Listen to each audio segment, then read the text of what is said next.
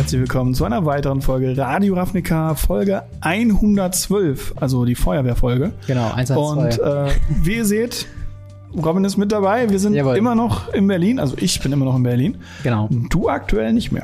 Genau, ich bin derzeit, äh, also wenn alles gut läuft und äh, diesmal alles klappt, äh, bin ich in äh, Italien ein bisschen mit dem Rucksack unterwegs. Cool. Und ähm, ja, schwinge mich da von Stadt zu Stadt zehn Tage lang und äh, dementsprechend cool. haben wir hier eine Ausweichfolge aufgenommen, Genau. um eben das zu überbrücken.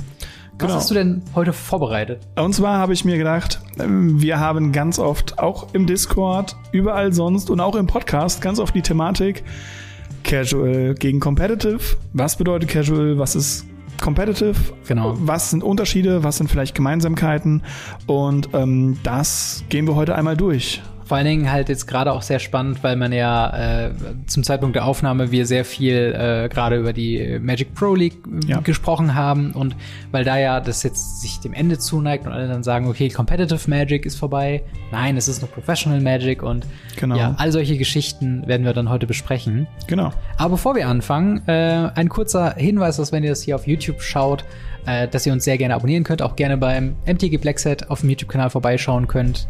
Ähm, und dasselbe natürlich bei Spotify, Apple Podcasts oder auch immer ihr eure Podcasts äh, her habt, äh, könnt ihr uns gerne abonnieren, folgen, wie auch immer, ein Herzchen geben. Ähm, denn so verpasst ihr keine weitere Folge mehr Radio Ravnica. Außerdem, genau, äh, ja, positiv bewerten, das heißt auf YouTube einen Daumen hoch, gerne eine 5-Sterne-Bewertung bei Apple Podcast und was auch immer da möglich ist. Lasst uns gerne Feedback da. Das Ganze könnt ihr auch noch persönlicher machen auf Twitter und auf äh, in unserem Discord. Äh, alle Links dazu findet ihr in der Videobeschreibung. Und wenn ihr uns dann darüber hinaus noch finanziell unterstützen wollt, könnt ihr das gerne tun auf patreon.com slash gamery. Dann äh, ja, landet ihr auch in der Endkarte in jedem YouTube-Video und werdet am Ende von jeder Radio Ravnica-Folge persönlich genannt. Äh, aber dann würde ich sagen, fangen wir direkt mal an äh, mit, ja, deiner ersten Frage, die da wäre. Ja, wo würden wir uns einordnen und warum? Also, ähm, ich glaube, unsere Zuhörer wissen, wo wir uns einordnen. Wir werden es trotzdem nochmal, glaube ich, sagen. ähm, würde ich sagen, äh, wenn du möchtest, kannst du anfangen. Ja, also ich, ich würde sagen, ähm, also ich würde mich schon so, glaube ich, eher in der Casual-Ecke quasi einordnen, was nicht heißen soll, dass ich nicht fürs Gewinnen spiele, sondern dass ich halt mir wirklich sage, okay, ich spiele, mir ist es wichtiger, Decks zu spielen, die mir persönlich Spaß machen oder Karten zu haben, die mir persönlich Freude bringen. Ganz beliebtes Beispiel sind meine Mis- Mismatched Basics, die ich häufig spiele. Ähm, oder generell Mismatched Playsets und so weiter. Ähm, das ist halt ein ganz klarer äh, quasi Casual Move, aber trotzdem möchte ich halt äh, mit meinen Decks gewinnen, deswegen äh, eher Casual mit der Tendenz zum Competitive. Ähm, ja, wie ist das bei dir? Du hast da ja auch eine sehr Ja. klare Haltung. Bei mir ist es sehr, sehr klar, ich bin Competitive-Spieler, ich bin Turnierspieler durch und durch, äh, war jetzt auch schon die letzten paar Wochen wieder auf Turniere unterwegs, Mhm. sogar Modern oder Yu-Gi-Oh!, wenn es sein musste, Hauptsache irgendwas, Was äh, grad gespielt was wird. gerade gespielt wird. ähm, und ja, ich bin sehr, sehr, sehr competitive eingestellt, auch vom Mindset her. Mhm. Auch wenn ich hin und wieder mal gerne casual spiele. So ist es Ja. nicht. Also ich bin auch dazu bereit, mal einfach mal ein Drachen-Tribal-Deck zu spielen, keine Frage. Ähm, aber ob das Deck wirklich ausmacht, was was ist, daran können wir noch drüber streiten. Genau. Genau, und ähm, dementsprechend würde ich sagen, kommen wir auch zu dem Bereich, äh, was heißt eigentlich Casual, was heißt eigentlich Competitive? Womit möchtest du starten? Mm, Also ich würde mal mit äh, Casual, glaube ich, anfangen, weil, weil das halt, ähm, also Casual kennt man vor allen Dingen auch noch von anderen Branchen. Also Ja. wenn man so in der Fighting-Game-Branche Oh ja, so Casual herumläuft, Player. ist halt so ein Casual-Player sehr oft quasi ja ein Noob, ein, Neu äh, ein Neueinsteiger, jemand, der einfach äh, ja Party-Game-mäßig irgendwas spielt. Und da gibt's halt schon, ähm, also in gewisser Weise beschreibt ja Casual und Competitive einfach nur die Herangehensweise, wie ernst man es nimmt mit dem, worum es gerade geht. Bei Magic the Gathering, wie ernst nimmt man es mit äh, ja, Deckbau, wie sehr will man gewinnen, wie sehr kann man auf ähm, ja, Persönlichkeit und andere Sachen quasi irgendwie äh, pfeifen und sagen, okay, wenn das jetzt das Top-Tier-Deck ist, dann spiele ich halt eben das Top-Tier-Deck, egal ob es mir Spaß macht oder nicht. Ähm, und Casual wird halt sehr häufig halt auch als ähm, ja quasi Beleidigung auch verwendet. Also jetzt nicht bei Magic, aber bei anderen Sphären, wo man dann sagt so, ah, verdammter Casual, so, äh, du kannst ja gar nichts oder sowas in der äh, Richtung. Ähm, und äh, ja, sowas halt würde ich halt sagen. So, so typische Sachen, die jetzt nicht jeden Tag sich mit Magic auseinandersetzen müssen. Genau. aber halt eben sagen, okay, ähm, keine Ahnung, ich, ich will halt meine Lieblingsfarben spielen, ich will äh, nicht mehr als, sagen wir mal, 200 Euro für ein Deck ausgeben, für Budget, ein Modern genau. Deck, so budgetorientiert, ähm, die halt auch gerne mal Decks oder, oder Karten spielen, die halt einfach so Fun-Off sind oder, oder Fun-Tribal-Geschichten, auch wenn sie jetzt nicht hochkompetitiv sind. Oder Flavor oder ähnliches. Genau, solche Sachen halt. Äh, So würde ich, glaube ich, den, den, also so einen Casual-Bereich ungefähr umreißen. Halt Mhm. ein bisschen mehr Individualismus äh, auf Kosten hin von eventuellen Gewinnprozenten, die dann, äh, ja, die man sich dann irgendwie errechnen kann. Ja, was ich ganz interessant finde, das ist äh, mir nach einer Zeit einfach aufgefallen, ich komme ja auch aus dem Casual, wie jeder von uns, weil jeder startet als Casual. Natürlich. Und ähm, was mir aufgefallen ist, zu meiner Casual-Zeit hatte ich wesentlich mehr Decks als jetzt. Das stimmt, ja. Also gerade im Casual-Bereich ist es halt viel öfter mal so, okay, dann mache ich mir halt ein Flavor Sören Markov Deck oder Ja. mal ein Flavor Nicole Bolas Deck. Und ähm, ja, dann kann ich mir auch noch oh, Flavor Katzendeck, weil ich habe jetzt Ja. eine neue Katze. Ähm, das ist mir halt aufgefallen, dass das viel mehr der Fall ist, dass man ganz viele Decks einfach hat. Absolut. Und man springt auch sehr viel mehr auf, äh, äh, ja, wie soll ich sagen, Set-Themen drauf an. Mhm. Also eine ganz große Zeit, wo sehr viele eingestiegen sind, war ja Ixalan und Rivals of Ixalan. Und ich kannte Piraten. da sehr viele Leute, die ein Piratendeck hatten, die ein Mehrfolgedeck Dinosaurier. hatten, die ein Dinosaurier-Deck hatten und die ein Vampir-Deck hatten. Oh ja. Egal, ob die jetzt Standard unbedingt spielbar waren oder nicht. man hatte sie einfach Ja. und man hat gegeneinander angetreten und ähm, ja, das ist so ein typischer Casual-Ding. Oder wo man es auch beobachten kann, ist Commander, wo es, äh, also, ne, kommen wir dann auch noch zu, es ist jetzt nicht degradierend gemeint, aber Commander ist halt eben ein Casual-Format, wo es halt nicht auf Turniergewinne unbedingt drauf ankommt, sondern mehr auf ein ja übereinstimmendes Power-Level, dass jeder so seine Chancen hat. Äh, aber da ist es ja auch nicht unüblich, dass ein Commander-Spieler 10, 12 Decks hat oder mehr oder weniger. Ja. Aber mehr auf jeden Fall als zwei bis drei auf jeden Fall. Das auf jeden Fall. Und ähm, was ich hier mal noch ganz kurz einbringen wollte, ähm, die Regelaffinität von einem Casual-Spieler hat nichts damit zu tun. Also nur weil du Casual-Spieler bist, heißt das nicht, dass du dich nicht mit den Regeln auskennst, dass du nicht Genau. weißt, wie was funktioniert oder ähnliches. Ähm, wir haben ganz, ganz viele Leute, die sich sehr hart mit Regeln auseinandergesetzt haben, obwohl sie im Casual-Bereich sind oder weil sie im Casual-Bereich sind. Ja. Und es eben auch ein paar Leute gibt oder auch mehr Leute gibt, die sich nicht so hart mit den Regeln auseinandersetzen. Was nicht schlimm ist Ja, nur weil du halt ein bisschen regelaffin bist, heißt das nicht automatisch, dass du nicht mehr casual sein kannst. eben. Ja, und auf der komplett anderen äh, Seite ist ja quasi Competitive. Was macht für dich es aus, Competitive-Spieler zu sein? Beziehungsweise, was macht ein Competitive-Spieler aus? Hauptsächlich finde ich das Mindset. Also ähm, dieses, ich möchte gewinnen um jeden Punkt oder um jeden Preis. Und ich versuche jedes Prozent an Chance, an Gewinnspanne, die ich kriegen kann, äh, mitzunehmen, wie du ja zum Beispiel schon gesagt hast, mit gleiche Basic Lands oder ähm, wenn in einem Format eine bestimmte Karte auf äh, Rate eine Karte vom Gegner angeht, zum Beispiel im Legacy ist es Predict, wo man eine Karte ansagt, man mildt eine Karte vom Gegner und wenn es die Karte ist, die man angesagt hat, darf man zwei Karten ziehen, ansonsten nur eine. Es gibt die Möglichkeit, dass man dann hingeht und sagt, wenn man zehn Basics im Deck hat, hat der Gegner eine Chance von 1 zu 6, dass wenn er sagt Mountain, dass er dann zwei Karten ziehen darf. Dass du dann splittest zwischen fünf Snow Coverts und fünf normalen Basics, Ja. um dann eben zu sagen, okay, die Chance ist jetzt 1 zu 12 Ja. das ist dann die Frage, nimmt man diese Mini-Prozente mit, verliert man woanders Prozente und dann gibt's wieder ganz andere Leute, die sagen, nein, das macht meine Mana-Bars so hässlich, ich möchte das auf Ja. keinen Fall machen. Und ähm, ja, das ist auf jeden Fall Mindsets und ähnliches.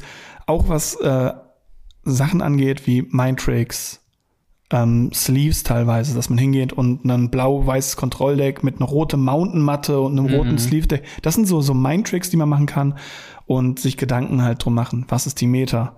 Ja. was wird gespielt, wogegen muss ich spielen, wie funktioniert mein Deck dagegen. Das sehe ich halt im, im Casual-Bereich äh, schon, schon anders, sag ich mal. Und ähm, ja, eine Regelaffinität wieder. Es ist halt auch so ein, so ein Ding, das merke ich auch ganz häufig, wenn man halt, äh, sagen wir mal, wenn man gerade von einem, von einem Pre-Release herkommt und danach die Woche darauf ein Modern-Event spielt. Meistens ist die Kommunikativ, äh, die Kommunikation eine komplett andere. Ähm, das heißt, in, in, einem, in einem kompetitiveren Umgebung wird weniger geredet, da wird halt dann einfach nur Karten hingelegt oder nur kurz gesagt, halt in Response mache ich das.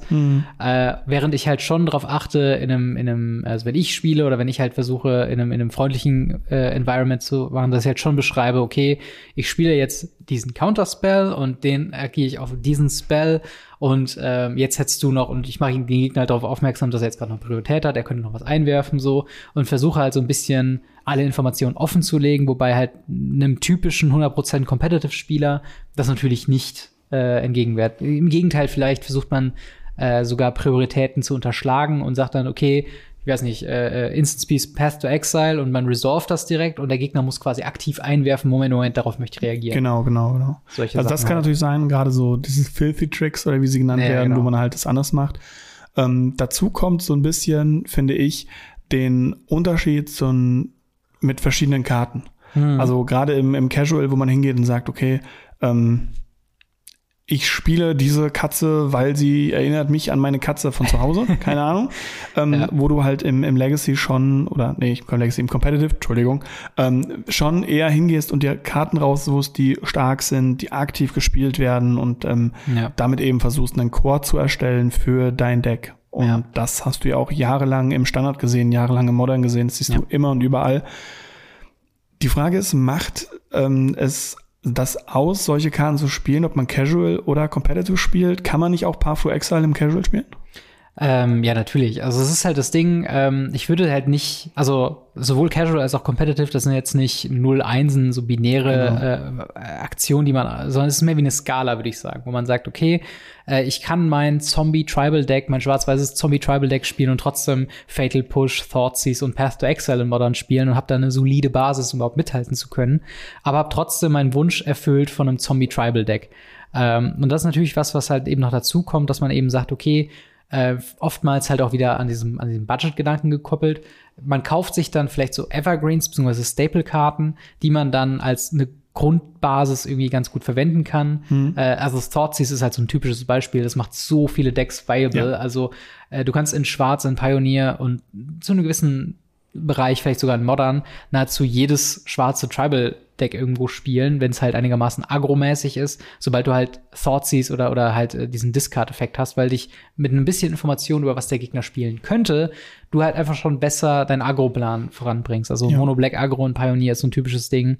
Ähm, das funktioniert halt genauso. Sehr viel Druck aufbauen, sehr früh mit Thoughtseize alle relevanten Antworten oder den Gameplan des Gegners zerstören. Genauso könntest du Mono Black Zombie Deck, Mono Black, äh, äh, hier, wie heißt es, Rogue Deck bauen. Ja äh, und hast halt eben dann noch ein paar Pros und Cons, je nachdem, was du halt für ein Deck spielst. Oder ähm, was ich sehr gerne in Historic gespielt habe, bevor Historic überrannt wurde mit neuen Karten, war äh, Madu bzw. Orsov bzw. Raktors Knights. Mhm. Ähm, was halt auch ist. Das Knights Package ist nicht schlecht per se, es ist halt nur zu langsam in einem traditionellen Rahmen, um mit den anderen Agro-Decks mitzuhalten und halt zu anfällig für Sweeper und typische Control-Antworten. Ja. Ähm, aber halt eben so Sachen wie Thoughtseize äh, und sowas halt, die machen es halt eben noch möglich, dann da mitzuhalten. Und ja. Ähm, das ist halt eben auch so, so ein Punkt, so ein paar Karten, also wie du schon sagst, halt eine, eine Path, nur weil man ein Path to Exile spielt, muss man kein Competitive Spieler sein, sondern ja, man spielt genau. einfach nur eine gute Karte. Ja, genau. Aber ähm, das ist ja genau der, das Interessante daran, dass es eben da ganz oft zu so Vorurteilen und eben ja. sagt wird, so ein bisschen kommt. Und ähm, da würde ich sagen, können wir noch ein bisschen mehr drauf eingehen, gerade was die Vorurteile angeht. Ähm, weil es gibt ja Vorurteile, wie zum Beispiel äh, altbekannte Vorurteile, Casual-Spieler wollen nicht gewinnen, die wollen nur Spaß haben. ähm, hat jeder wahrscheinlich auch schon mal gehört und ja. würde so erklärt. Ähm, ist, ist das richtig? Glaubst du, das ist richtig? Also, äh, ich würde sagen, das Spaß haben ist auf jeden Fall mehr im Vordergrund als bei einem Competitive-Spieler. Einfach nur, weil, ähm, ja, also ich zum Beispiel, ein Beispiel ist zum Beispiel in der Pioniergruppe äh, in Berlin, wo ich halt aktiv war. Wir hatten so sechs Leute, die äh, quasi regelmäßig sich, also sie waren so der Kern dieser Gruppe und immer wieder kamen Leute dazu, sind wir abgesprungen. Und äh, wir hatten halt irgendwann in diesen sechs Kernleuten drei bis vier Leute, die halt Ours of Auras gespielt haben. Ein sehr kompetitives Deck, ein sehr ja. äh, krasses Deck, was halt sehr schnell gewinnen kann. Aber ich als jemand, der halt dann auch Ours of Auras gespielt hat, habe gesagt, okay, hm, ich könnte jetzt noch Mono Black Agro spielen, das hatten wir aber auch schon zweimal. Ich baue jetzt einfach mal was Neues. Ich versuche mir jetzt einfach mal mit Talias Lieutenant und halt äh, Thraben Inspector so ein Human Tribal Deck zu spielen und äh, halt so, so einen klassischen Agro-Plan zu fahren, mit halt eben den ganzen Pieces, die ich aus den anderen Decks habe, wie eben mhm. Thoughtseize, wie Removal und so weiter und so fort. Und ähm, das heißt, ich habe da schon in gewisser Weise meine Gewinnchancen äh, runtergerechnet für halt ne, meine Deckauswahl, um allgemein den Spaß in der Gruppe anzuheben. Und ich glaube, das ist auch so ein typisches Ding, was man auch oftmals im, im Commander sieht, ist halt, dass äh, wenn Leute halt ein komplettes Force of Will, Force of Negation, Pact of Negation äh, Deck spielt, dass es halt einfach dann eben den Spaß wegnimmt und man dann sagt, okay, ich lasse mir Force of Will quasi weg und nehme dafür einfach Negate. Das funktioniert dann für meinen Spielplan genauso gut, ohne dass ich die Gegner überrolle. Ja, kann ich sehen, kann ich sehen. Erklärt halt auch das. Und das sehe ich halt ganz genauso, dass man halt wirklich sagt, okay, ähm, man möchte als Casual-Spieler Spaß haben, mhm. ähm, aber das, man spielt hin und wieder mal vielleicht sogar ein Group-Hack-Deck, wo man nicht gewinnen kann. Ja. Aber die meiste Zeit möchte auch ein Casual-Spieler gewinnen. Das ist vom Menschheit seit einfach Jahrhunderten so geprägt, Jahrtausenden, wie auch immer du es möchtest. Ja. Ähm. Auf der anderen Seite ähm, steht ja quasi die, das Vorurteil, dass Turnierspieler bzw. Competitive Player eigentlich nur, also wenn sie überhaupt Spaß empfinden, eigentlich nur am Gewinnen. Äh, was würdest du denn dazu sagen? Äh, ja. ähm, Würde ich tatsächlich äh, komplett denyen, mhm. weil ein Turnierspieler muss lernen zu verlieren. Ja. Und ähm, diesen, diesen Joy of Gaming muss man einfach haben. Es ist eine andere Art und ähm, damit auch eine sehr interessante Art der Interaktion. Es geht eben darum, die Plays zu sehen, bestimmte Plays zu haben und zu machen. Bei mir ist es zum Beispiel so, ich bin ja wie gesagt relativ viel auf Turnieren. Viele Turniere gehe ich mit 4-2, Top 8 raus, mhm. ohne Frage. Aber wir haben auch Leute dabei gehabt, die dauerhaft 0-6 gegangen sind und trotzdem mitgefahren sind, weil sie Spaß hatten mhm. und auf Turnieren halt einfach Spaß haben. Es ist dann aber eine andere Interaktion, sondern man redet mit den anderen, man trifft Freunde wieder, weil Turnierspieler, so viele gibt es tatsächlich nicht, weil man darf niemals vergessen, auch wenn die ähm, Turnierspieler meistens im Vordergrund stehen, auch die Pro-Spieler, mhm. es ist ein Kleinstteil von dem, was Magic ausmacht. Es sind 98 Prozent, 97, 99 Prozent Casual-Spieler ja. unterwegs. Und deswegen, irgendwann kennt man seine Pappenheimer, sag ich mal. Und man hat Spaß mit denen, weil man einfach Freunde wieder trifft und ja. dann lustige Interaktion mit Deck triffst, aber halt auf einem ganz anderen Niveau. Ja. Weil man eben weiß, wie das Deck gegeneinander spielt. Man weiß, wie das Matchup ist. Aber man muss eben verschiedene Sachen noch rausholen. Man hat die Secret Sideboard Tag, wo man sagen kann, wow, voll witzig. Oder, was ich immer wieder gerne erzähle, mein Death in Texas, ähm, was damals Top 8 gegangen ist, wo wir den Abend vorher äh, eingetrunken hatten und mhm. uns davor gesagt haben, so, okay, welche Karte spielen wir? Und dann gesagt haben, ja, keine Ahnung, nimm irgendwas ein Sideboard. und dann hatte ich im, im Mainboard einen äh, Samurai of Pale Purton, der mhm. einfach sagt, wenn eine Karte in den Friedhof geht, wird sie exiled. Und im Sideboard hatte ich einen True Believer. Nee. Weil ich habe dran geglaubt. Ja. Und ähm, als ich dann Top 8 gegangen bin, kam dann zwei Tage später dann irgendwelchen Discord auf so, oh, der ist voll der Brain, der hat die Meta durchschaut und was nicht alles. Und ähm, ja, ich, an sowas hat man dann einfach Spaß. Es ist, Klar, es, man natürlich. hat Spaß ohne Ende. Ähm, aber auf einem anderen Niveau mit anderen Dingen, glaube ich, ja. tatsächlich. Und ich, also was noch dazu kommt, ähm, je hochkompetitiver man ist, desto mehr nuanciert sind quasi die, ja. die spannenden Interaktionen. Also der, der klassische Fall ist, der Gegner bankt auf drei Leben in Modern und der Burn-Spieler muss quasi einen Lava-Spike, einen Lightning Boot oder sonst was ziehen und das ist halt ein so intensiver Moment, den man vielleicht im Casual gar nicht so extrem hat, wenn ja. man nicht weiß, wie zum Beispiel Burn funktioniert, was halt die wenigsten Casual-Spieler beim ersten Mal spielen äh, also die wissen wahrscheinlich nicht mal, wie viele Spells es gibt mit einem Mana, die drei Schaden machen können. So. Während man das, ne, als äh, auf der anderen Seite von einem Burn-Spieler, man zählt vielleicht äh, die Handkarten, wie viele Sachen im Friedhof sind. Okay. Welche Chance hat er noch, die zu ziehen? Genau, ja. genau. Von den neun bis zwölf äh, drei Mana Lightning Bolts, die er im Deck hat, sind sechs weg. Das heißt, die Chancen werden so und so viel und dann ist das Top-Deck das Lightning Bolt und das ist halt dann entweder, ja, also man, man freut sich umso mehr oder man, man äh, findet noch mehr Leiden, weil man halt diese Anspannung halt einfach spürt, und weil man, man weiß, was einen erwartet. So, so das ja. war eine 1 zu 100 oder ja, so. Ja, genau, genau. genau. Und ähm, das ist ganz cool und es macht halt weiter Spaß. Also es ist nicht so, dass, dass Turnierspieler keinen Spaß haben oder dass man auf Turnieren keinen Spaß hat. Ja. Ähm, das ist halt einfach auch ein Vorteil, dass man ausräumen muss. Genau. Und ähm, ja, das das nächste Ding, ähm, das nächste Vorurteil, was man, ja, was so ein bisschen in die Richtung geht, was halt von vielen Casual-Spielern Richtung Competitive-Spielern gerichtet wird, wo ich mich auch schon ein, zwei Mal am Anfang sehr schuldig gemacht habe, ist so dieses äh, Pay-to-Win-Argument. Ja. Dass man ja für gute Karten gibt man ja einfach extra viel Geld aus, deswegen sind sie so teuer und deswegen stehen einem die Chancen besser, dass man halt gewinnt. Äh, das ist natürlich als Budget-Spieler immer so ein bisschen traurig zu sehen. Das ist äh, typischer, also wir haben eben schon Thoughtseize sehr viel genannt. Äh, eine sehr teure Karte und der Spieler mit dem Thoughtseize hat meistens den Vorteil über Leuten, die halt Duress spielen, die halt eben nicht alles treffen, was relevant ist. Mhm. Ähm, ja, wie siehst du diesen, diesen Punkt mit dem, ähm, ja, competitive ist gleich sehr viel Geld ausgeben? Das erste, was ich immer wieder den Leuten sage, ist, wenn ihr mal überlegt, wie viel Geld ihr schon daheim rumliegen habt. Mhm. An verschiedenen Competitive Decks, äh, Casual Decks. Braucht ihr 35 Commander Decks? Nein. Ja. Und so ist es genauso. Also wenn man die Commander-Decks zusammenzählt, natürlich sind dann, ja, meine Commander-Decks sind maximal 200, 300 Euro wert. Ja, aber dann habt ihr da fünf Legacy-Decks liegen. Ja, genau. Und dann könnt ihr auch zehn von den Commander-Decks verkaufen, dann ein Legacy-Deck daneben legen, zum Beispiel. Ja. Oder auch ein Modern-Deck. Die kosten aktuell genauso viel wie Legacy-Decks. Das ist was anderes.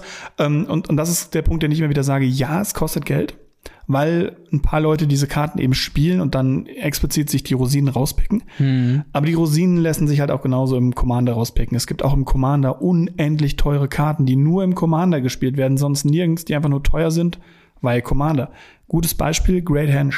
Mhm. Great Henge ist wirklich teuer. Ich glaube, die ist mittlerweile 30 Euro schwer. Ja. Ähm, und sie wird nirgends gespielt, außer im Commander. Und Standard Ja. für eine gewisse Zeit, aber äh, Mittlerweile auch nicht ja, mehr. Mittlerweile Und, auch nicht mehr. Ähm, das ist eine teure Karte, die wahrscheinlich jeder grüne Commander-Spieler trotzdem in seinem Deck hat. Ja. Und dann trotzdem sagt ja, okay, für die gebe ich dieses Geld aus. Und genauso macht das halt ein Competitive-Spieler auch. Auf der anderen Seite ist es halt diese Pay-to-Win-Argumentation. Mhm. Ich habe schon so viele Leute, ich, ich erwähne es immer wieder mit ähm, der sogenannten Booby Trap, mit Death in Texas. Ein Deck, was mittlerweile, ich glaube, 600 Euro, nicht mehr 400 Euro kostet. Mhm. Ähm, was von ganz vielen Leuten so, ah, das ist günstig, das hole ich mir mal. Und jedem, den du irgendwo im, im Legacy oder auch im modernen Bereich sagst, ah, ich habe ein gutes Death in Texas Matchup. Warum?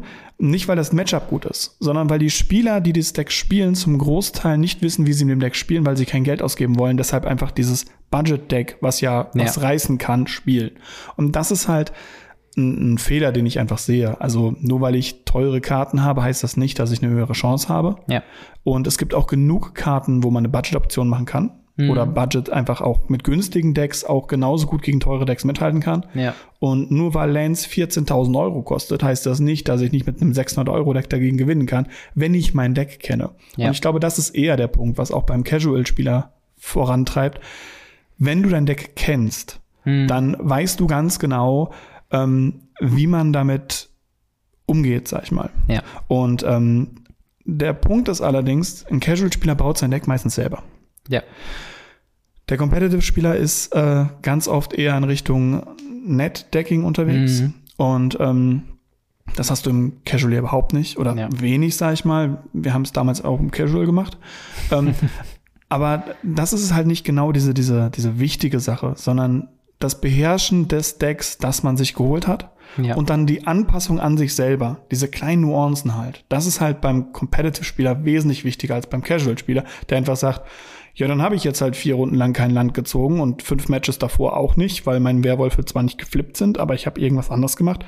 Das ja. ist dann okay. Ich muss sagen, also, aber ich glaube, was beim Competitive-Spieler schon so ist, auf Bezug von äh, äh, oder bezüglich quasi höheren Kartenpreisen und die Bereitschaft, was zu zahlen. Zum einen hast du diese Diskrepanz zwischen äh, Commander und, und äh, Constructed-Formaten, dass du beim Constructed brauchst du die in der Regel viermal und beim Commander nur einmal. Das heißt, wenn man zum Beispiel bleiben wir bei Great Henge, äh, wenn du selbst äh, in einem Mono Green Stompy äh, in Pioneer oder in Standard oder sonst was Great Henge spielen würdest, bräuchtest du sie viermal. Was direkt bei 30 Euro 120, Ja. 120 Euro resultiert, während du die im Commander, wenn du sie in deinem äh, Mono Green oder was auch Green auch immer Deck spielen möchtest, brauchst du sie halt nur einmal. Das heißt, es ist halt schon mal da so Diskrepanz drin. Ja, aber das ist ein Fehler, den ganz viele Leute sagen, Ja, ja, weil aber das ist quasi die das Leute, Mindset, woher das kommt. Ja, genau, halt aber die Leute dann haben so- trotzdem meistens ein Playset, weil sie auch in anderen Commander-Decks Ja. verbaut haben. Ich möchte nicht wissen, wie viele Mana-Types teilweise in den, in den Pools von manchen Commander-Spielern rumhängen, die einfach sagen, oh nee, die Karte ist mir so teuer, aber Mana-Type ist eine gute Karte, die kann ich hier auch reintun. Ah, dann hole ich noch Ja, eine. du die kann man dir immer Smothering spielen. Type. Smothering Type. Ja, ja, genau. Entschuldigung, nicht mal. Alles gut. Und ähm, da, davon werden unendlich viele in den Pools rum teilweise Ja, rumliegen. natürlich. Also, dass teure Karten da herumschwimmen, die teilweise vielleicht sogar äh, ja, auflösbar wären. Das kommt natürlich darauf an, was man halt spielen will, klar. Ja. Sehe ich auf jeden Fall. Aber das ist halt so ein Ding, ähm, das, diese, diese Falle, sag ich jetzt mal, bin ich auch schon getappt, wenn man halt ein bisschen, wenn man gerade dabei ist, ein Commander-Deck zu bauen und dann hängt zum Beispiel die Swords, das ist bei mir so ein Ding. Ich wollte mir eigentlich nie Swords wirklich so kaufen, weil die einzigen Decks, wo ich sie spielen würden, würde sie ein Playset sein, aber für Commander, für mein Ausrüstungsdeck, da brauchst du halt von jedem Sword nur eins. Okay, hole ich mir mal zumindest drei von den, von den neun, Ja. die, man, die es da gibt. Und das ist halt dann auch so ein typisches Ding, ähm, wo man dann wahrscheinlich Geld eher mal äh, eher investiert, nicht in die sinnvollste Art und Weise, und das ist wieder mein Punkt, den ich auf, Command auf Competitive-Spieler äh, ummünzen würde. Ganz oft hat man ja auch zum Beispiel Decks, ähm, wenn wir jetzt natürlich noch weiter höher zu den, zu den Pro-Spielern gehen oder zu den ehemaligen Pro-Spielern, die kaufen sich halt einfach ein Deck, um äh, damit halt die besten Chancen einzuholen ja. und verkaufen es danach wieder ja. und rechnen quasi gar nicht damit, was man ausgibt, sondern ist ja quasi eine, eine Umrechnung und quasi so ein Verbrauchsgut zumindest. Du investierst also gerade im Standard auf jeden Fall. Genau, du investierst halt jetzt, sagen wir mal, irgendwie 700 Euro in ein Deck spielst das Deck, verkaufst es danach wieder. Vielleicht hast du es sogar, wenn du gut abgeschnitten hast, ein bisschen im, im Wert hochgepusht. ja. so. Ähm, das kann ja alles, sag ich mal, sein.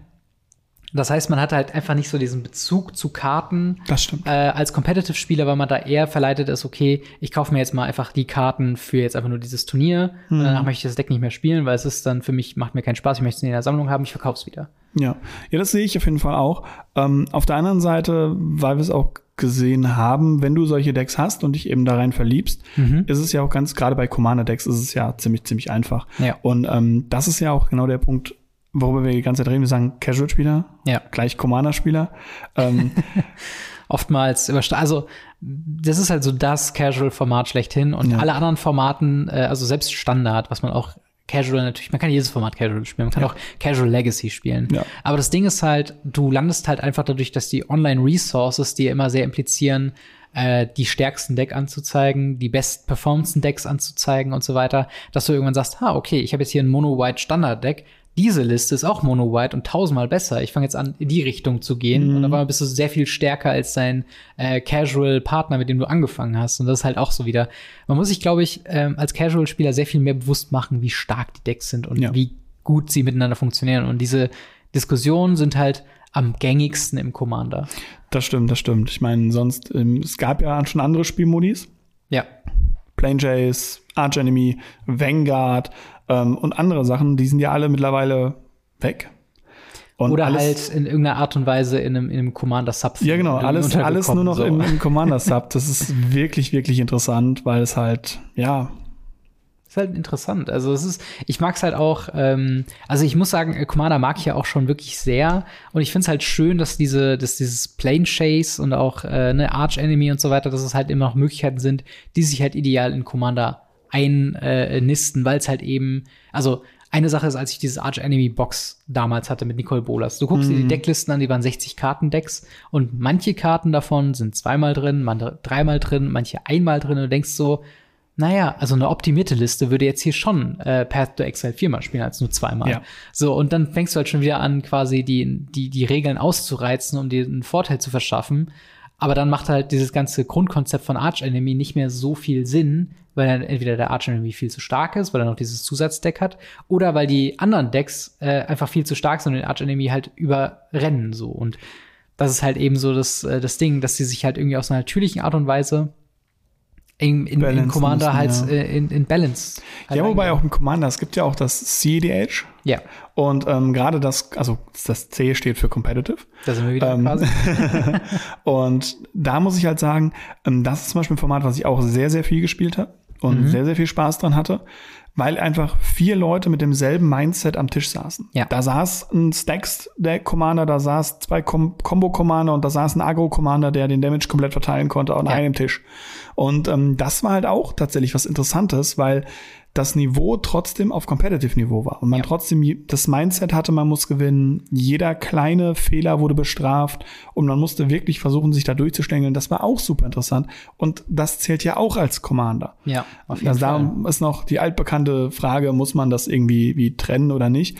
Aber es wird halt, man, man ist dann aber auch gleichzeitig nicht hingegangen, hat dann gesagt, okay, wir spielen jetzt ein Cat Tribal Deck, sondern man geht dann hin und spielt dann Combo, Stacks, irgendwelche harten Sachen, wo man sagen kann, okay, ich kann die Leute ernsthaft an die Wand spielen und sagen, hey, ich kann in den ersten paar Runden was machen mhm. und dann gucken wir mal, wo es hingeht. Ja, ist ja auch eine klassische Frage beim Commander, ist ja diese Infinite Combo, ja oder nein, oder hat man eine Sonderregel zu ja. Infinite, dass man sie maximal zehnmal machen kann oder so.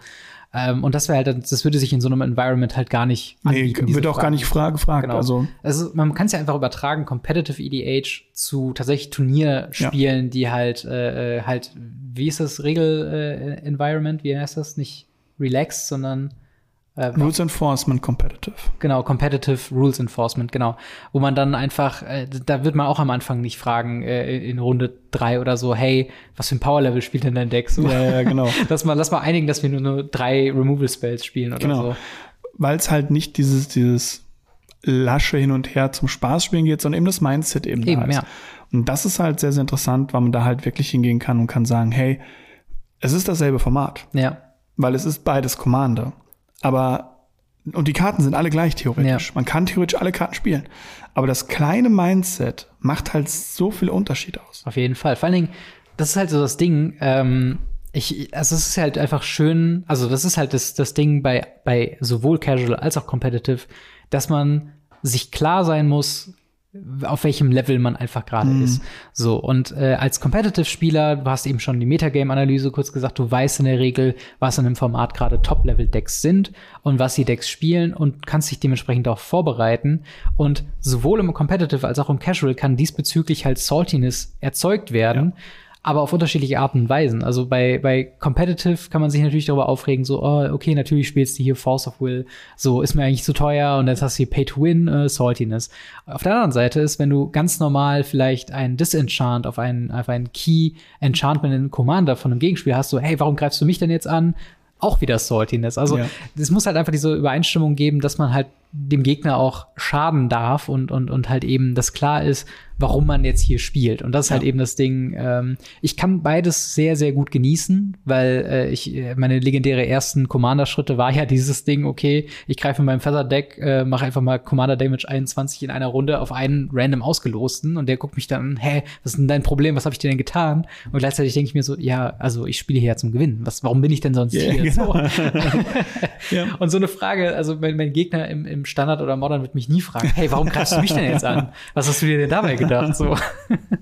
Ja, genau, genau, genau. Ähm, die Frage ist, äh, würdest du dann, auch wenn du halt in dem Moment eher das Ding hast, würdest du sagen, Casual-Spieler nehmen das Spiel einfach weniger ernst als Spiel und nehmen eher so drumherum das wahr, so die Social Contract und ähnliches sowas in dieser Richtung? Oder ist es beim Casual-Spieler eben genauso wichtig, was auf dem Board passiert, wie es zum Beispiel beim Competitive ja? Ähm, also ich würde auf jeden Fall sagen, allein durch die Multiplayer-Komponente bei Commander ist natürlich das Außenrum äußerst wichtig. Ja. Und auch das, nicht nur Außenrum, sondern auch das davor und danach. Das ist halt sehr wichtig, dass man halt klar, also ich glaube, man muss sich in, in Commander mehr damit auseinandersetzen, dass ein Salty-Gegner nicht salty nach Hause geht, sondern dass man dann sagt, hey, das war übrigens nicht persönlich gemeint und übrigens, hey, du könntest das so gegenplayen, wenn die Situation nochmal da drauf kommt oder man macht irgendwie eine Einigung für das nächste Spiel oder was weiß ich.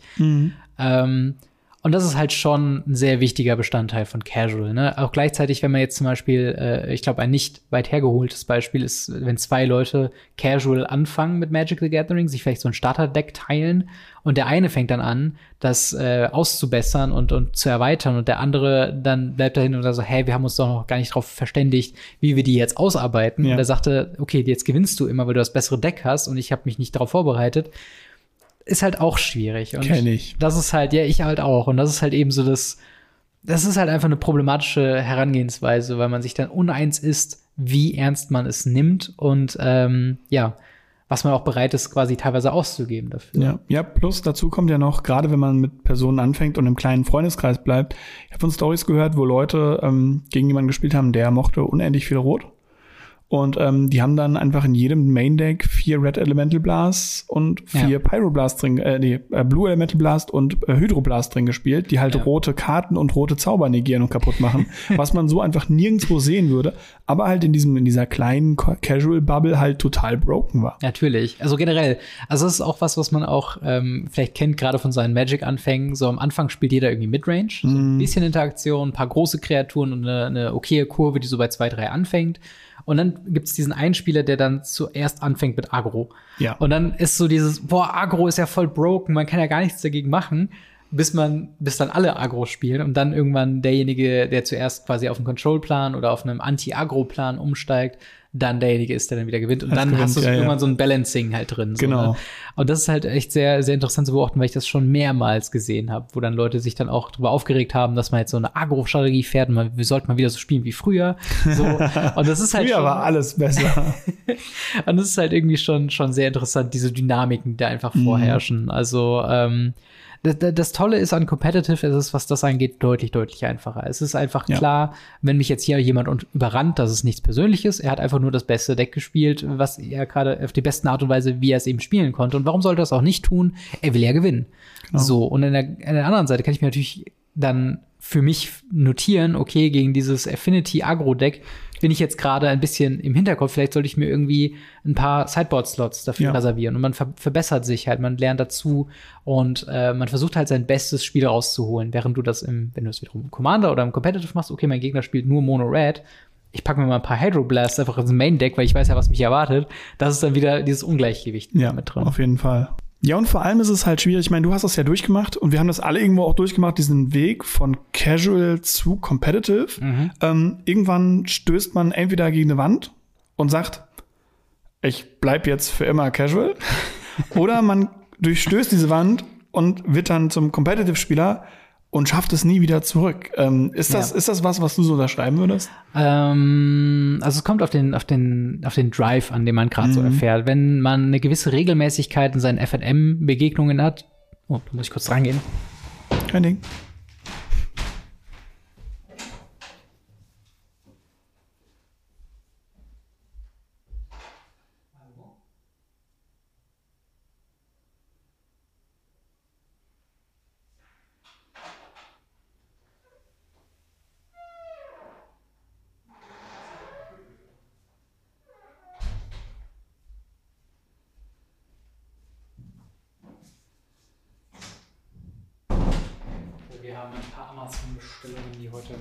Ankommen müssen. Also, ja.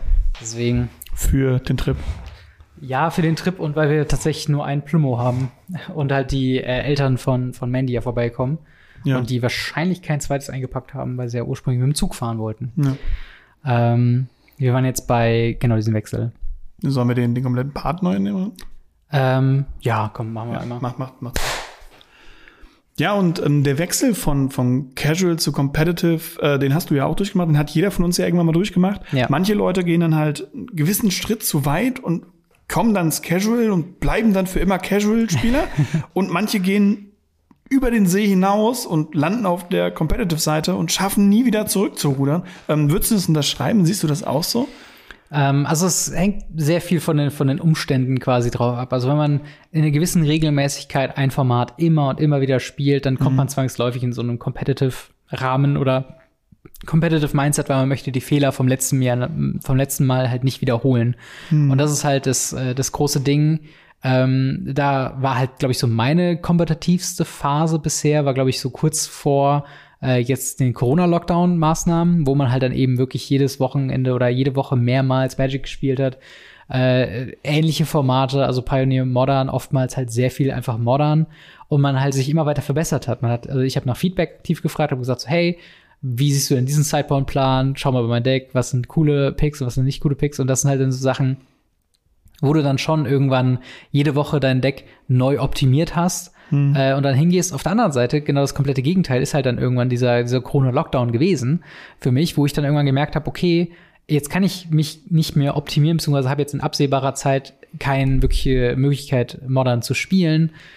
Was gibt's denn da sonst so? Was kann ich denn hier im Haushalt mit meiner Freundin spielen? Was kann ich denn über Spelltable spielen?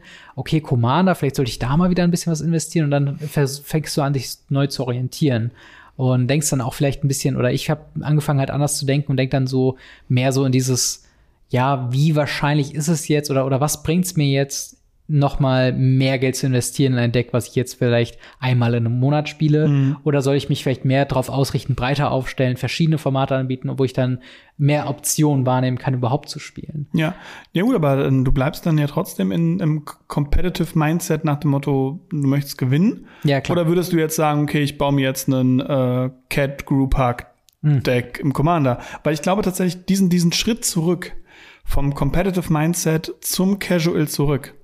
Ich bin mir nicht sicher, ob das eine Möglichkeit ist, die überhaupt besteht, weil wenn man Ja. da einmal drin war und die guten Sachen probiert hat, dann möchte man halt nicht wieder anfangen, Reis zu essen. Das stimmt. Also, das ist schon so ein Ding, äh, was ich halt auch nicht abschalten kann, ist wirklich so dieses, ähm, äh, ne, wie, wie geht man adäquat Züge und die Phasen durch? Also, wenn jetzt jemand zum Beispiel äh, im Combat Step reagiert, gehe ich lieber wieder einen Schritt zurück am Anfang Mhm. des Combat Step und frage ihn, okay, jetzt käme erst Attacker deklarieren, ich würde Ja. so attackieren, wie möchtest du hier drauf reagieren oder möchtest du vorher reagieren, möchtest du nach dem Blocker deklarieren? Ja. Weil mir das halt schon, dass ein, dass ein äh, regelkonformer, guter Phasenablauf mir sehr wichtig ist. Ne? Ja. Deswegen auch ne, Untap Draw, das ist nochmal ein Unterschied. Äh, Upkeep ist halt generell so ein Ding, was oftmals übersehen wird, was sehr wichtig ist. Ähm, so Sachen wie sich Reminder aufs Deck legen, wenn man äh, End-of-Turn-Trigger nicht vergessen darf oder Ja. sowas.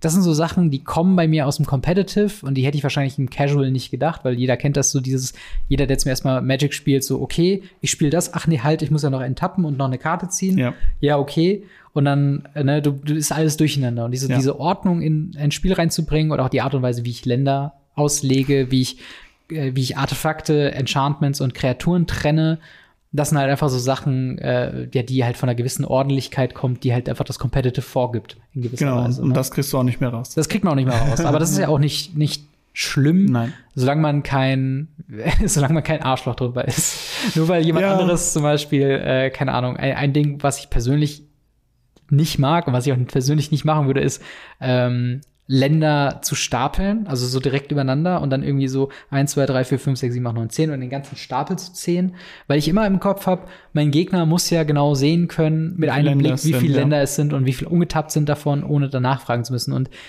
das ist halt so ein Ding, das würde ich halt nicht mehr machen, das macht mich eigentlich wahnsinnig bei anderen, aber ich lasse es Mhm. halt durchgehen, weil ich denke so, ja, okay, ne, Hauptsache, man hat jetzt erstmal eine, eine Grundlage überhaupt zu Casual, spielen, ja. sozusagen. Ne? Ja, genau, aber das ist genau der Punkt. Man nimmt einfach äh, competitive Sachen auf und die wird man auch nicht mehr los. Also Mhm. es ist, glaube ich, ganz, ganz schlimm.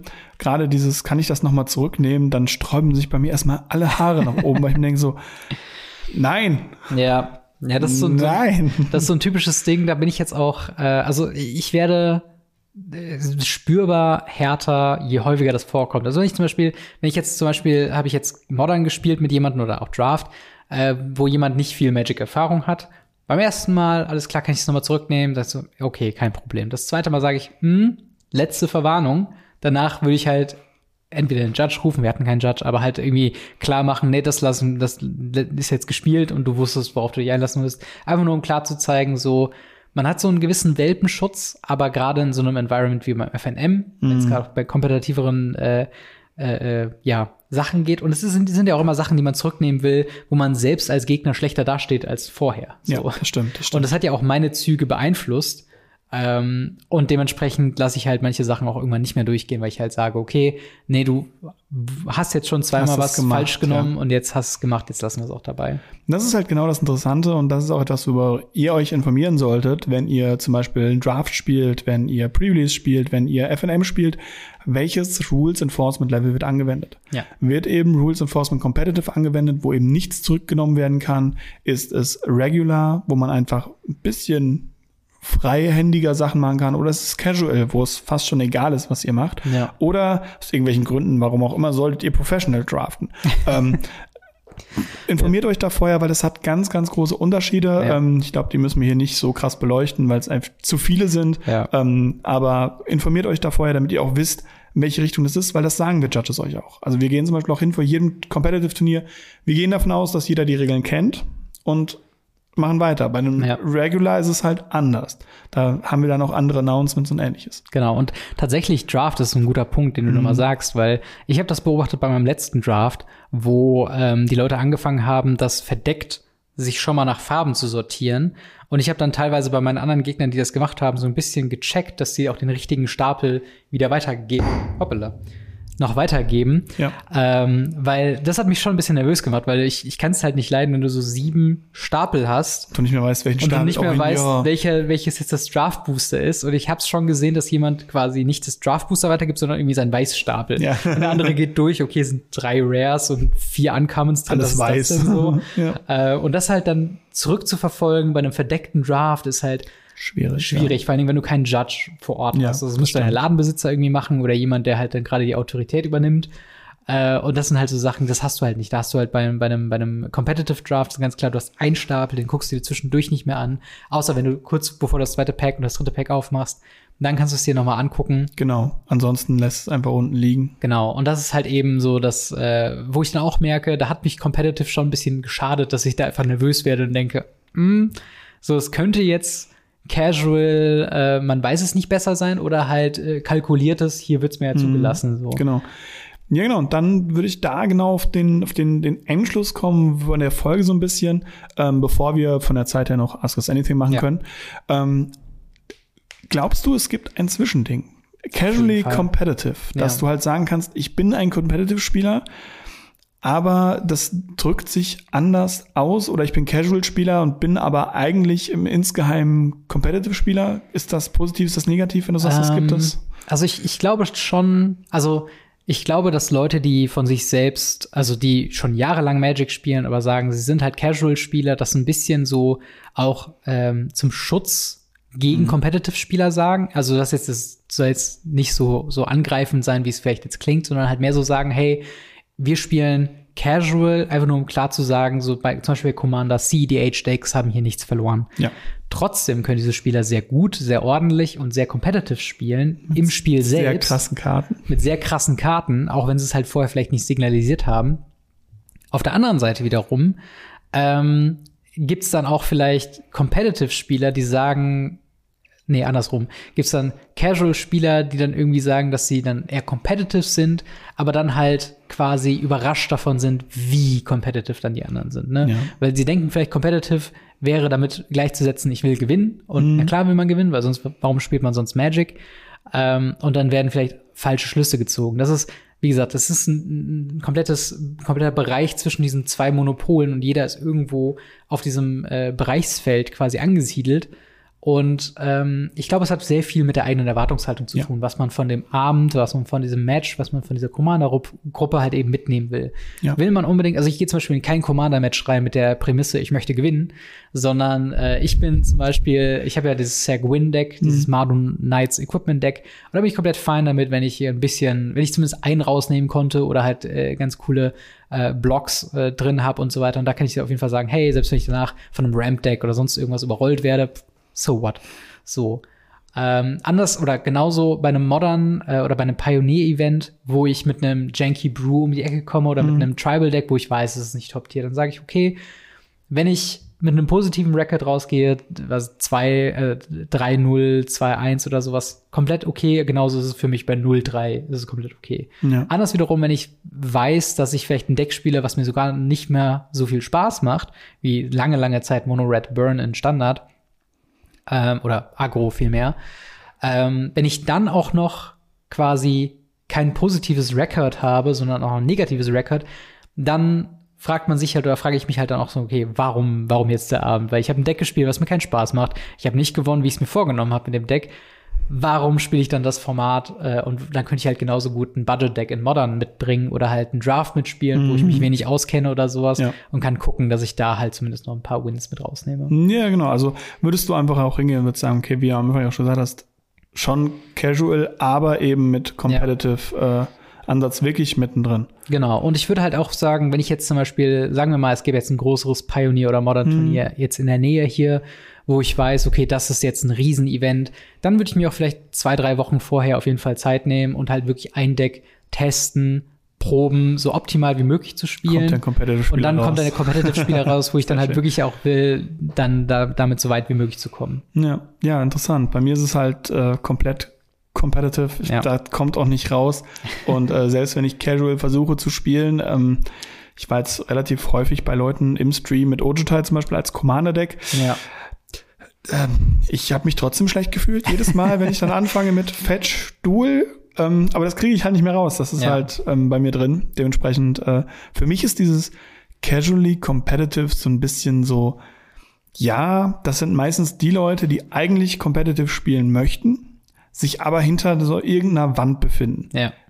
äh, ich habe kein Geld dafür, ich möchte das nicht vom Budget her oder ähm, die es tatsächlich ganz interessant finden, sich als Casual zu bezeichnen, Mhm. competitive spielen und dann eben andere Leute jetzt nicht abziehen, aber halt schon irgendwie dann halt so als der Arch-Enemy der Gruppe gelten. Ja, genau. So der stärkste Spieler, den wir in der Gruppe haben, der ist meistens schon nicht mehr casual und auch nicht casually competitive. Das ist halt so eine, so eine Mischform, wo ich halt sage, ich bin mir nicht sicher, wenn wir die noch einführen würden, ob das dem Spiel gut tun würde, weil ich sehe es doch sehr schwarz-weiß. Ich sehe es halt komplett anders wie du. Du siehst es ja eher so nach dem Scaling, dass auch tatsächlich die Commander-Decks haben.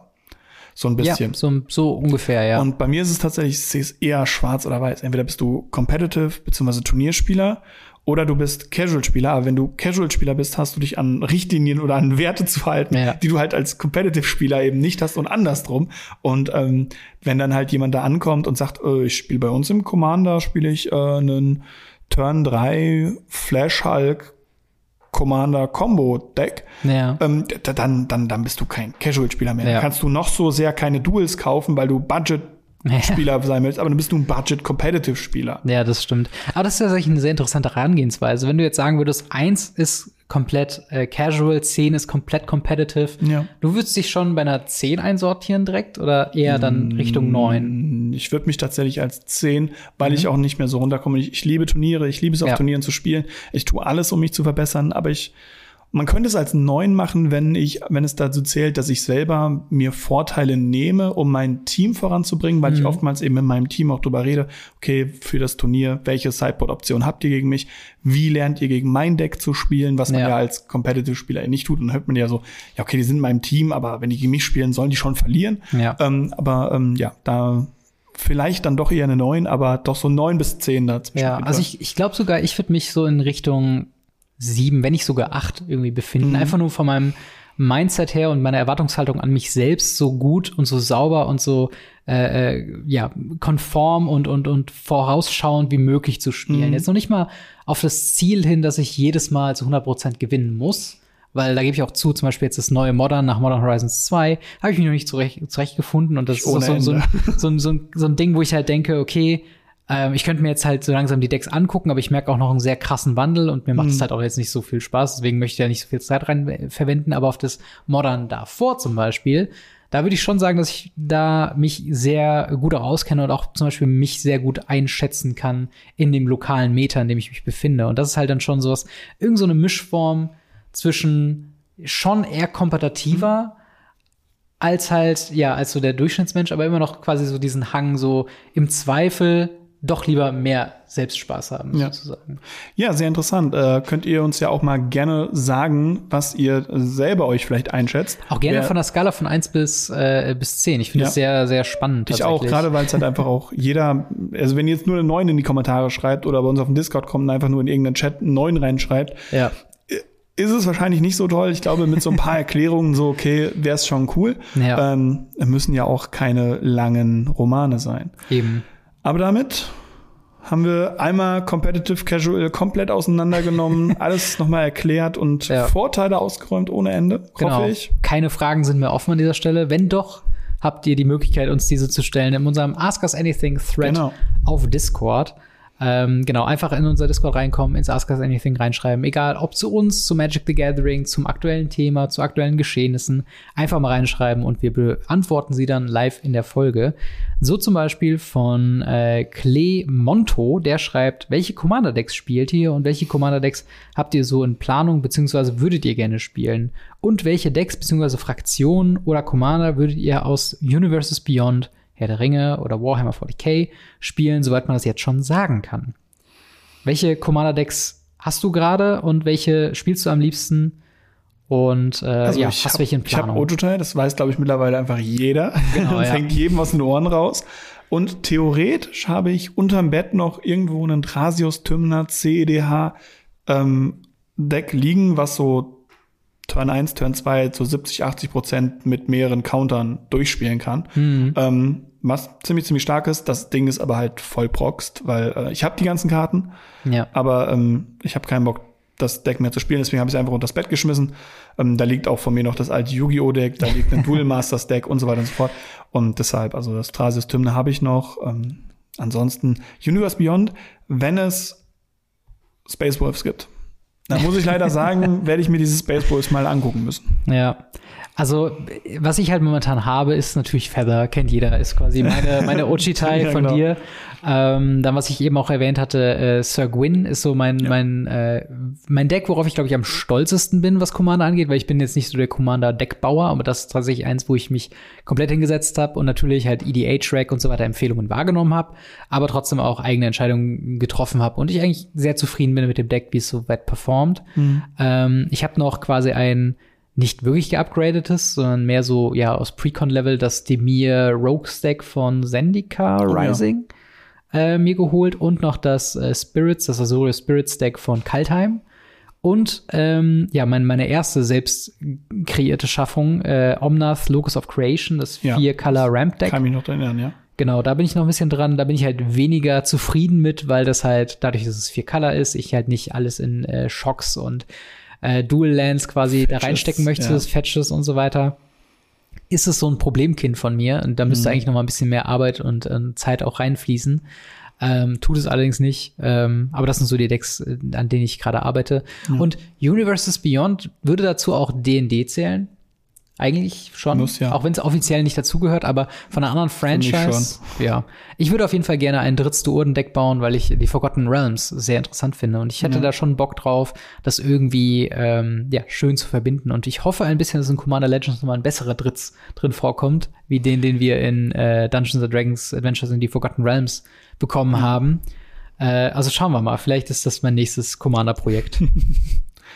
Die nächste Frage ist von DK31, der schreibt, ähm, wie sehr wahrscheinlich wäre es, wenn Wizards ein Beyond Universes, also Universe Beyond Crossover mit eigenen Marken, mit eigenen Marke Pokémon mit Magic kreuzt?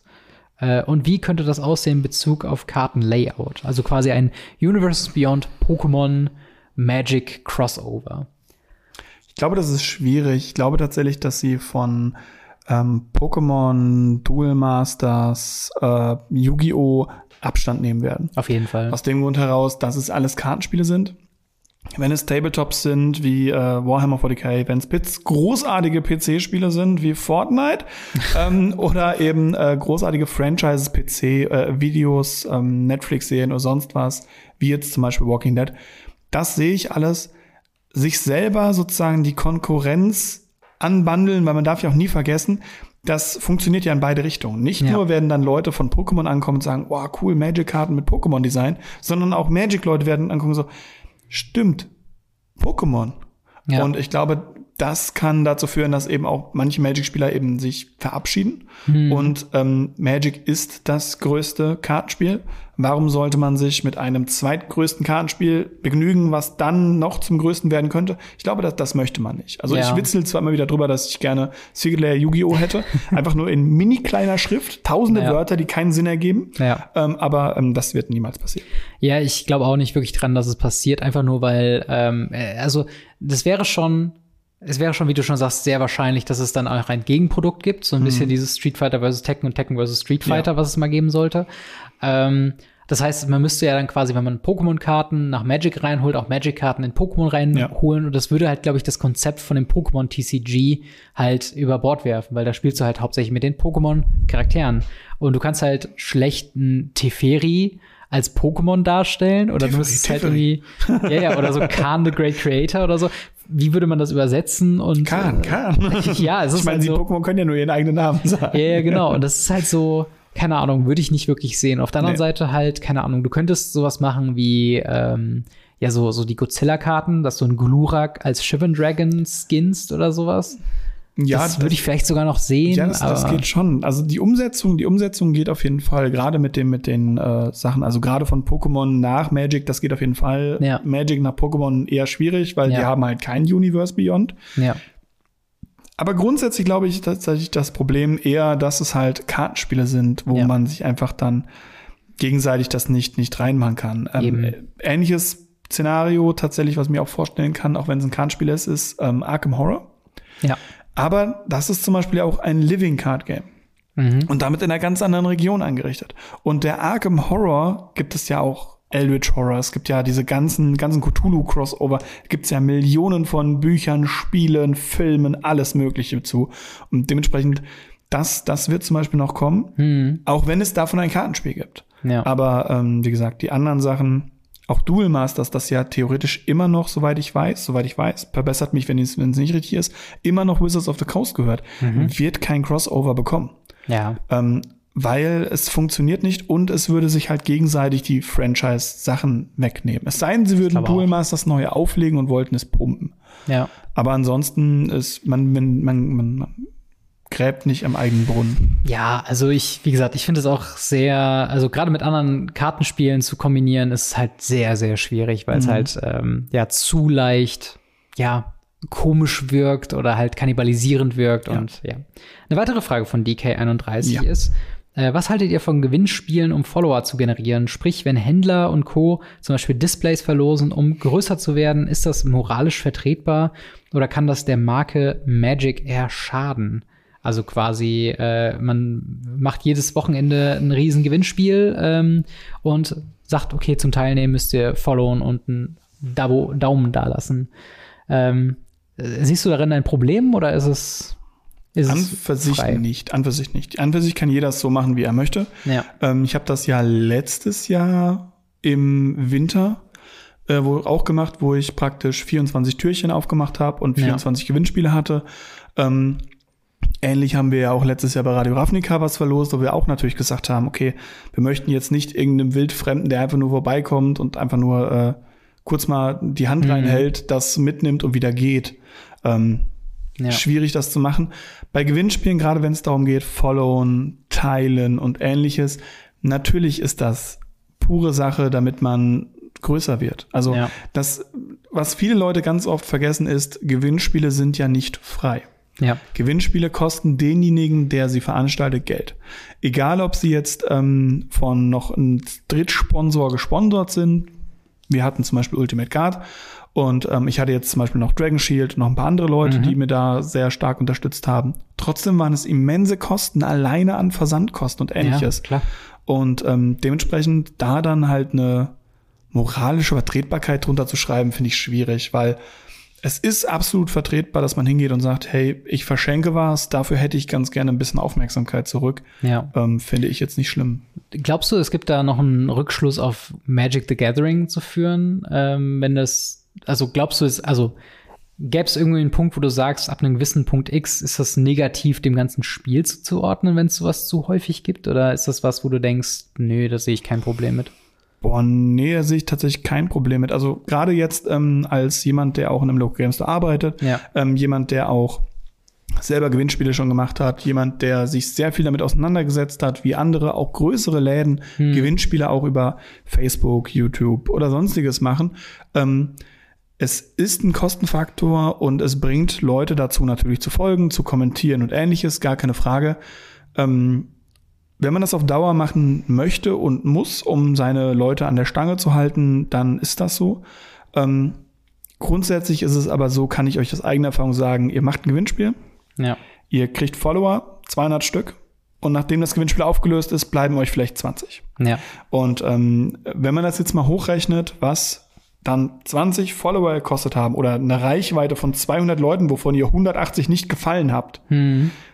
Dann ist das das Geld eigentlich nicht wert, dieses Gewinnspiel zu machen. Ja, das ist halt so das Ding, ähm, als, als Gewinnspieltreibende muss man sich bewusst sein, was man halt damit quasi macht oder was, was quasi der mögliche Effekt ist. Und das ist eben, Leute interessieren sich nicht für deinen Content und Ja. folgen dir aber trotzdem. Das heißt, deine, deine, Fol deine Follower werden ähm, künstlich aufgebläht, Ja. quasi um Leute, die dich eigentlich, die sich eigentlich nicht für dich interessieren.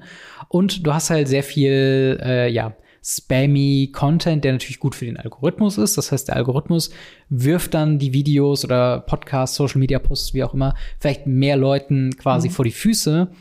Aber ähm, ja, es ist halt eine ne, ne schwierige Sache, weil es ein bisschen, man sagt ja zum Beispiel organischer Wachstum bei YouTube oder bei, bei äh, Social Media, wenn es darum geht, wenn Leute von sich aus durch Weiterempfehlungen, durchs Teilen und so weiter immer mehr Leute akquirieren oder einfach durch ein gutes Produkt. Ähm, aber bei solchen Gewinnspielen ist da quasi noch ein zusätzlicher Anreiz geboten über dem eigenen, über der eigenen Content-Qualität hinaus. Ähm, und das ist halt schon schwierig, wenn man halt eben die Gefahr hat, wie du eben beschrieben hast. Ne? Es ist 200 neue Follower und nächsten Monat sind es wieder nur 20. Und ähm, ja, das ist halt eben wiederum nicht gut, wenn der Algorithmus dann sieht, dass du dann 180 verloren hast davon. Genau. Und deswegen ist es halt immer so eine, so ein Hin und Her. Also ich persönlich, wenn wir Gewinnspiele gemacht haben, habe es immer so gesehen, ich möchte natürlich, wenn es halt geht, mehr äh, Interaktion, mehr Engagement auf den Videos haben. Aber in erster Linie soll es darum gehen, äh, meinen äh, Followern bzw. unseren äh, zu Zuschauern halt eben was zurückzugeben als kleines Dankeschön, wie Genau. halt zu Weihnachten. Deswegen gibt's jetzt auch nicht jeden Monat bei uns irgendwie ein Gewinnspiel oder so. Äh, auch weil es finanziell halt nicht tragbar ist für uns. Ähm, aber ja, also auch einfach nur auf die Gefahr hin, dass wir, wenn wir es häufig machen, der Backlash so groß ist, dass es uns mehr schadet, Ja. als äh, was dazu Aber auf kommt. die Marke selber jetzt zum Beispiel Magic hat es, glaube ich, keinerlei glaube Einfluss. Es hat nicht. keinen Rückschluss dazu. Es kann maximal auf die Stores zurückgehen, was dann im Umkehrschluss irgendwann mal vielleicht Magic zu Lasten gelegt werden könnte. Ja. Aber nein, das sehe ich nicht. Also gerade Magic äh, ist in dem Bereich ja sogar noch relativ human, wenn ich mir angucke, was da teilweise bei Yugi rausgeworfen wird, Ja. wo ganze Displays verlost werden und das am laufenden Band. Ja. Und nee, also das, das sehe ich nicht als schwierig. Das Einzige, was ich vielleicht sagen würde, sind halt Unboxings, die teilweise ein falsches Bild über ein Kartenspiel äh, geben können. Äh, Mhm. Ein Beispiel ist Flash and Blood, wo die ganzen News, wie teuer einzelne Karten sind, Ja. wie sehr sich halt Leute bei Unboxings gefreut haben, über einzelne Karten, über Special-Versionen und so weiter, First Edition, Printings und so weiter. In der, in der großen Spielergemeinschaft oder Spielerinnengemeinschaft Mhm. eben zu diesem Bild geführt hat, dass alle sagen, sagen okay, Flash and Blood, das ist ja dieses äh, Cryptocurrency der Kartenspiele. Ja, das ist das teure Kartenspiel, ja. Genau, was aber eigentlich ja nicht der Fall Nein, ist, sondern eigentlich ein nicht. sehr, sehr solides Kartenspiel ist. Äh, und das kann halt der Marke schaden, wenn es halt Ja. zu viel der Richtung Content geht. Und das ist ja das Tolle bei Magic the Gathering. Es gibt, ist, ich würde sagen, Unboxing und äh, Gameplay-Content hält sich da gut die Waage. Und dann eben noch was, sowas wie wir hier machen, halt ja, so allgemeine Besprechungen und Podcast. so. Das Einzige, was ein bisschen zu kurz kommt, ist die Geschichte, aber gefühlt kommt die auch bei Wizards zu kurz. Dementsprechend eben. ist das dabei relativ egal und deswegen denke ich, ähm, ja, haben wir es für heute. Genau, das war die letzte Frage, die wir im Discord haben. Deswegen, wenn ihr Fragen habt, dann lasst sie uns gerne teilhaben im Ask Us Anything Thread auf Jawohl. Discord. Äh, wenn ihr mit uns in Kontakt treten wollt, äh, Instagram, Twitter, alles Mögliche verlinkt. Äh, wir wären euch sehr dankbar, wenn ihr uns abonnieren würdet und folgen würdet dem Podcast auf YouTube und wo auch immer ihr eure Podcasts herbekommt. Ähm, zu guter Letzt möchten wir noch danken den drei Gold-Unterstützern. Zum einen ist das Witch667, Buster Madison und General Götterspeise. Wenn ihr an dieser Stelle auch genannt werden wollt, dann schaut doch mal vorbei bei patreon.com slash gamery und äh, unterstützt uns da, wenn ihr könnt, wenn ihr wollt. Marc, vielen, vielen Dank, dass du auch diese Woche wieder dabei warst. Immer wieder gerne. Und dann hören wir uns und sehen wir uns wieder mit einer neuen Live-Folge, nicht aus dem Urlaub, nicht voraufgezeichnet. Nächste Woche wieder. Haut rein, bis dann. Ciao. Ciao, ciao.